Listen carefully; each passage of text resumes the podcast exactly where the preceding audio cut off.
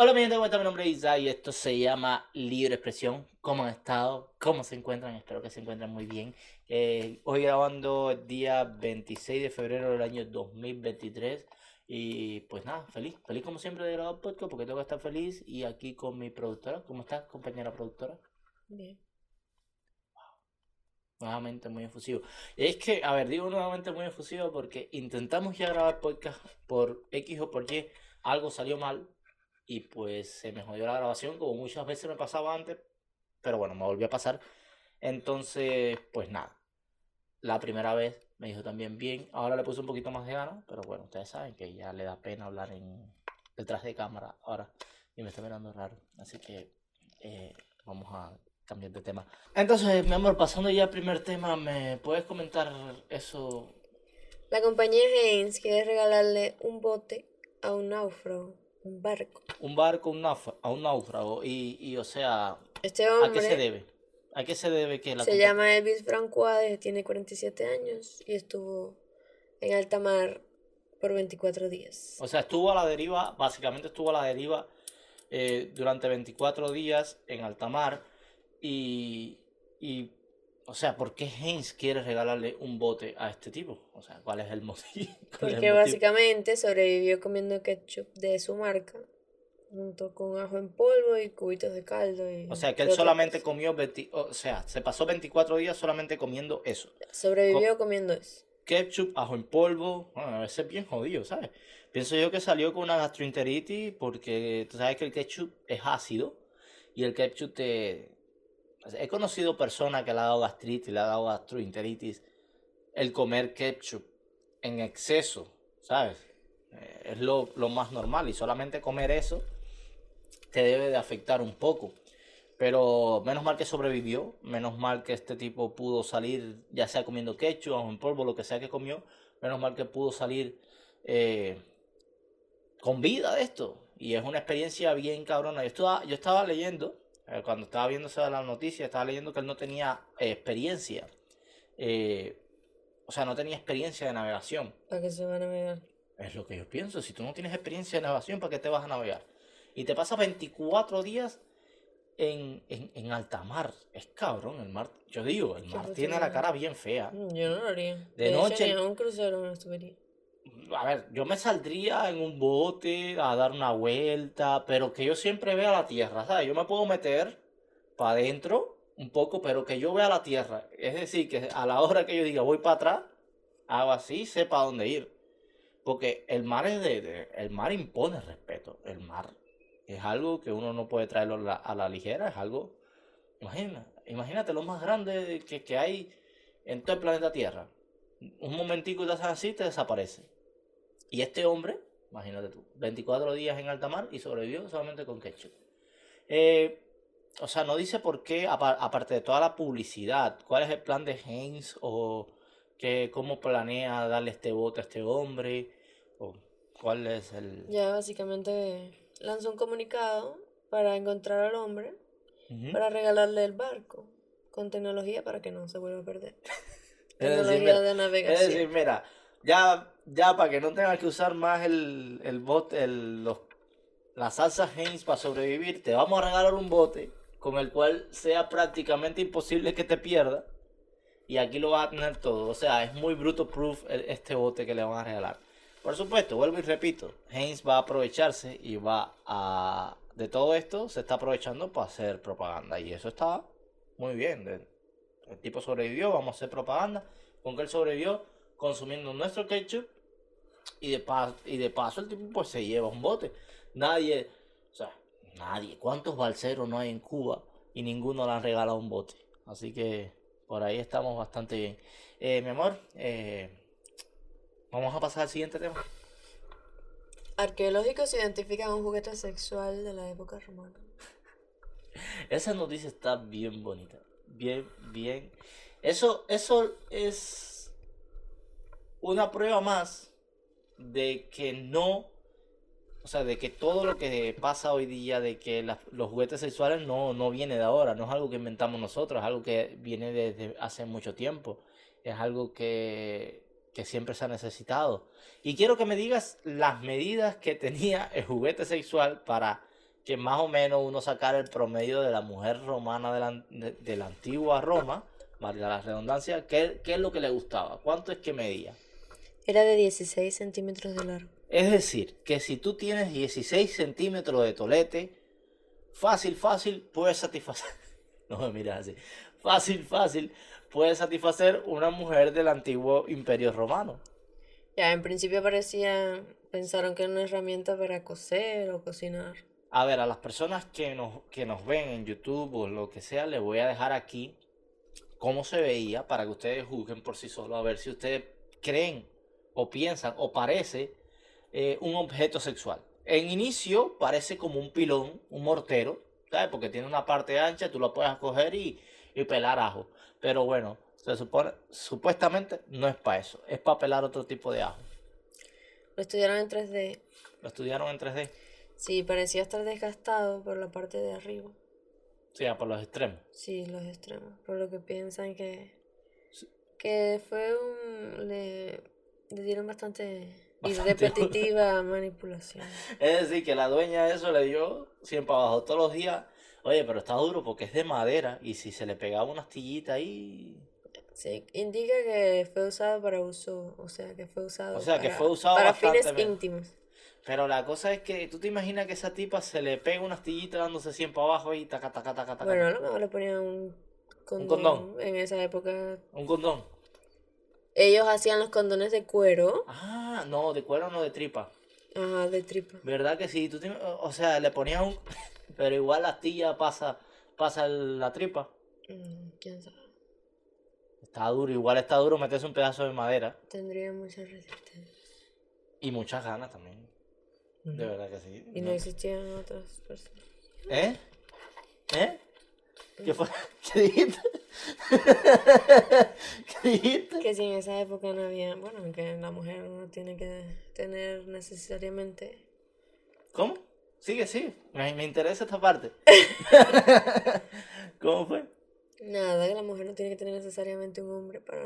Para satisfacerse, ¿no? Sí, Ya vemos que no, que desde la antigua Roma las mujeres no necesitan un hombre para satisfacerse. Ya eso nos hemos dado cuenta. Entonces, ¿por qué ustedes siempre caen con nosotros ahí? Una y otra vez. ¿Por qué siempre vienen así? Si siempre es juguete, ¿qué le damos nosotros que no le dan los juguetes sexuales? No lo sé. No lo sé. Porque bueno, o sea, aquí, conver- tú no sabes. Tú no sabes cuál es la diferencia. No, porque Oye, yo siempre he es- pensado que las mujeres no necesariamente necesitan un hombre. ¿Y por qué el hombre necesariamente necesitaría una mujer? Ah, eso, eso podría explicarte. Ah, entonces, entonces, oye, mira, vamos a entrar en tema aquí en debate.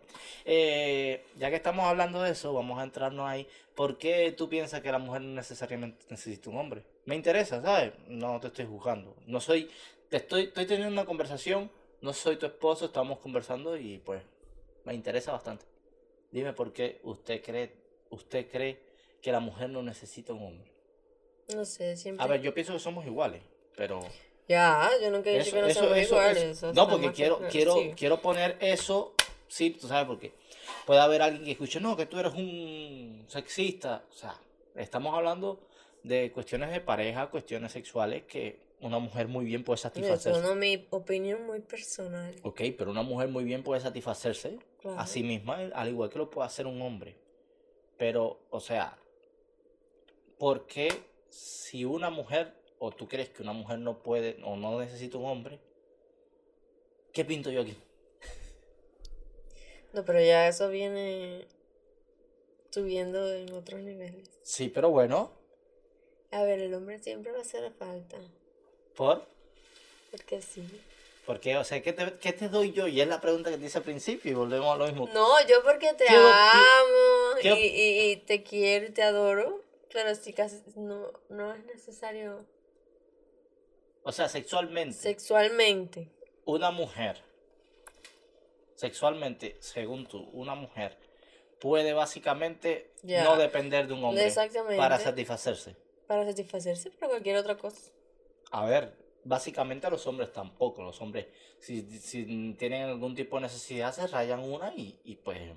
Sí, pero el hombre casi siempre es más. O se, o se compra un es juguete. más. Pero no has visto esa. eh, bueno, a ver, di- discúlpame, discúlpame. Es más, Sí, el hombre es más de. Tú sabes. más físico. Pero no has visto esas personas que se compran juguetes sexuales bastante ya, diríamos que eh, realistas. Esa, ese, creo que hace unos días vi un hombre que se compró una muñeca de silicona que le costó unos 20 mil dólares, que era ya, era Muy una mujer. todo el tema. Era una... No, sí, pero bueno, es que... Tú sabes que... Lo, mira, tú sabes que el otro día yo estaba buscando juguetes sexuales porque me gusta. O sea, no solo... No, no, no para mí, pero... no te pongas colorada, pero bueno, yo estaba buscando juguetes sexuales para darle esa chispa y ese cambio porque yo soy de las personas que uno no tiene por qué cohibirse solamente al sexo convencional. Te penetro, te doy y dale, no, ya. Podemos tener juguetes sexuales, los tenemos, pero podemos tener más. Entonces pongas colorada que aquí nadie te va a juzgar. Sí, que tienen los cacheticos colorados. Entonces, eh, estaba viendo eso y me sale en internet un hombre que se compró una muñeca, le costó como 10 mil, 12 mil dólares, una barbaridad.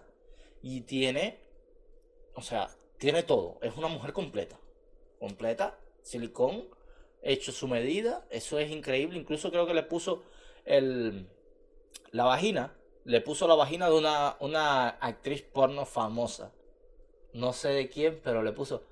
Porque sabes que también se puede sacar la forma de la vagina. No sé cómo lo hacen, pero lo hacen. Impresión en 3D. Sí, pero no sé cómo es que le, le tienen que meter algo para adentro para que salga la, la forma de la vagina, pero lo hacen. Entonces, perdón. Entonces este hombre se compró esa, esa muñeca. Eh, pero hay un, hay algo muy real que no te lo da el juguete sexual. Obvio. ¿Entiendes? Por muy realista que sea esa muñeca, si tú no la pones en la calefacción, no te calienta. O sea, que no sé, no te calienta físicamente, no sexualmente.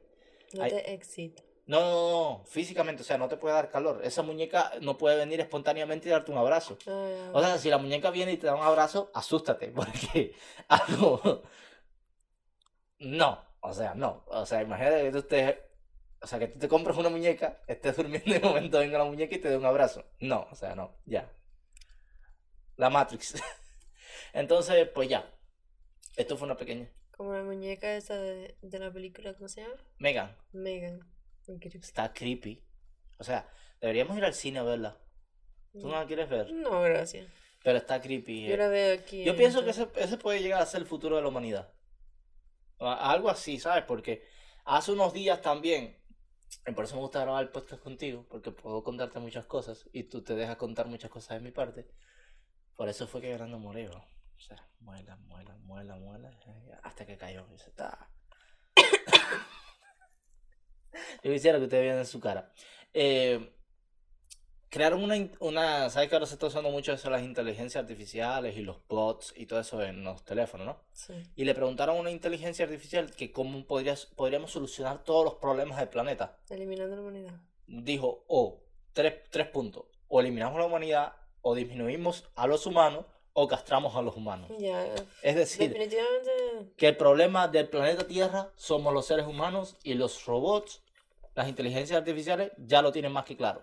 ¿Te imaginas que Si le damos ya a los robots, vamos a terminar. Eso es lo que te iba a decir. O sea, que, que ya ellos empiecen a desarrollarse a tal punto que, ¡boom! Bueno, quién sabe, a lo mejor en un futuro pasa. Mira, se me ocurrió una super idea. Solamente si tú quieres y si no te sientes eh, que estoy haciendo algo mal, o sea, si no te sientes mal por esto, ¿tú te imaginas, ya que tú no quieres salir en cámara, que pongamos aquí, compramos una muñeca inflable y tú le pones voz a la muñeca inflable? O sea, ponemos la muñeca inflable aquí, yo aquí, y como normal hacemos el podcast y tú le pones voz a la, a la muñeca inflable y el logo seríamos la muñeca inflable y yo. No me digas. ¿Qué te parece? Wow. Una pre- idiota. Está buena. Una idiota. Ok, vamos a pasar al siguiente tema. Vamos a, háblame del señor que pasó muchos años en cárcel.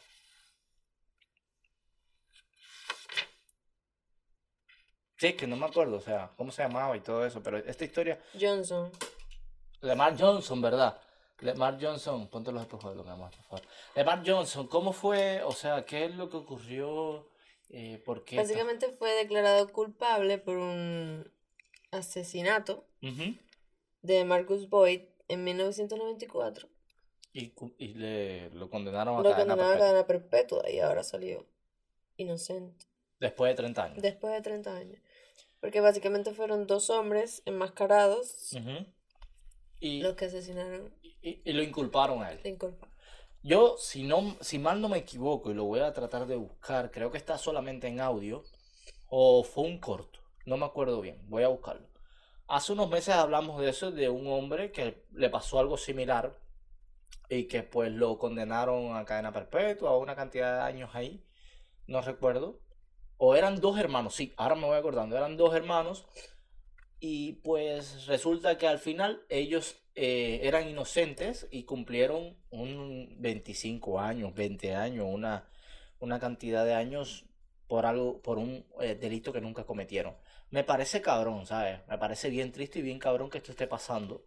Porque, o sea, imagínate, y no te pongas en situación, sé que no te gusta ponerte en situación, pero piensa lo que es un conocido. Que un conocido pasó por esto, que un conocido, ¿cierto? ¿Cierto? ¿Cierto? que un conocido tuyo por X o por Y pasó por esa situación y se pasó 30 años preso por un crimen que nunca cometió, por algo que nunca hizo, por algo que no fue culpa de él, que entró a la cárcel con 20 años, salió con 50 y no debió pasar ni un solo día dentro de la cárcel. Imagínate eso. O sea, si quieres darme tu opinión, sé que no te gusta dar tu opinión acerca de, esos, de esas cosas, pero yo sí voy a dar la mía. A mí, ojalá que Dios, o sea, a una persona que yo conozco, o al que sea, le hacen eso y, brother, tienen que darle como mínimo 100 millones de dólares. Todo el dinero, mira. Y eso es solamente para arreglarle lo que le queda de vida. Porque todo el dinero que le den a este hombre no le va a devolver los años perdidos. Los años estando en la cárcel por, por algo que él no hizo, por algo que, de lo que él no es culpable, por algo de lo que nunca debió estar preso y estuvo preso. Hay que mirar y ah, cuestionar y revisar muy bien nuestro sistema judicial, nuestro sistema X, o sea, de verdad, no, estos errores no se deberían de cometer, estos errores nunca deberían de pasar. El tiempo, el tiempo no regresa, ni hay manera de reponer el tiempo perdido. Así que nunca pierdas un día de, tu vida. Dime, mi amor, vamos a entrar al otro. Susana la trans arrepentida. Oh, ya, ¿verdad? Esto, hay mucha tela por donde cortar en este tema. Incluso se lo comenté a mi hermana hoy, me dice, no te metas en eso. Ok, yo no quiero meterme en los, los trans porque sé que es muy delicado. Y por ahí hay una nota, mira una nota que escribí, porque eh, cada día están más cerca las cosas, o sea, cada día son mayores las cosas de las que tú no puedes hablar Cada vez son más los temas delicados y difíciles de tocar.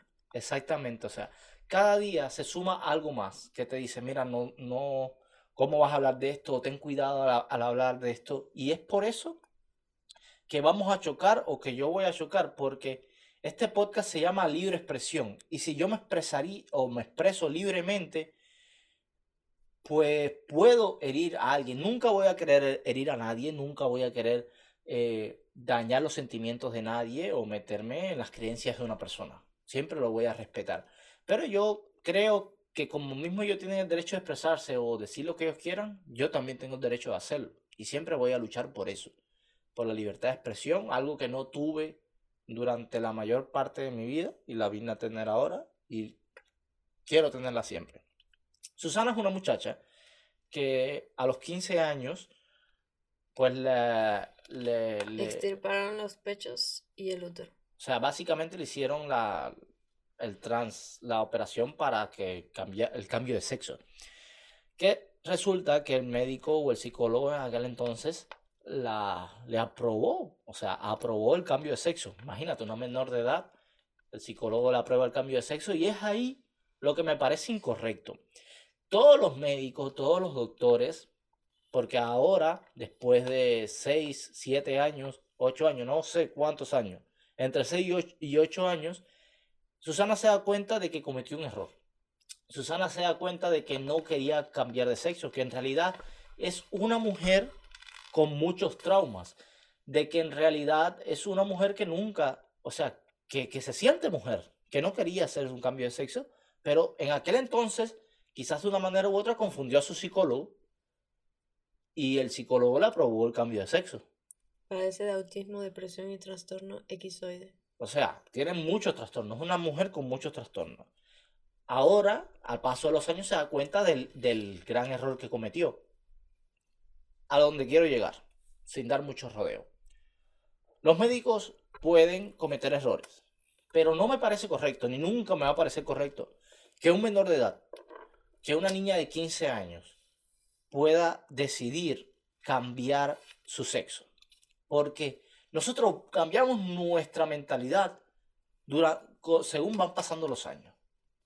Entonces, cuando tú tienes 15 años, en realidad tú no sabes lo que quieres. Muchas personas lo tienen claro, muchas personas tienen más que claro su sexualidad, pero yo creo que es muy prematuro para tú decidir cambiar de sexo.